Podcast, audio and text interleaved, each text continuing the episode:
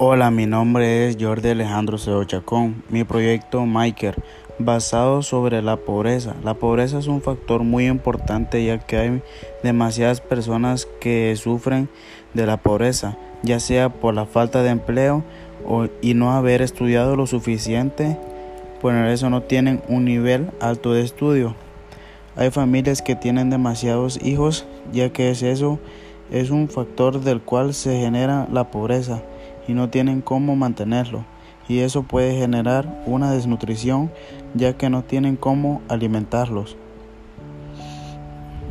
a sus hijos. La pobreza es en que viven es un fenómeno de vida ya que desde muy niños pueden venir ya con pobreza ya que los padres no tienen un alto nivel de estudio y no tienen empleo.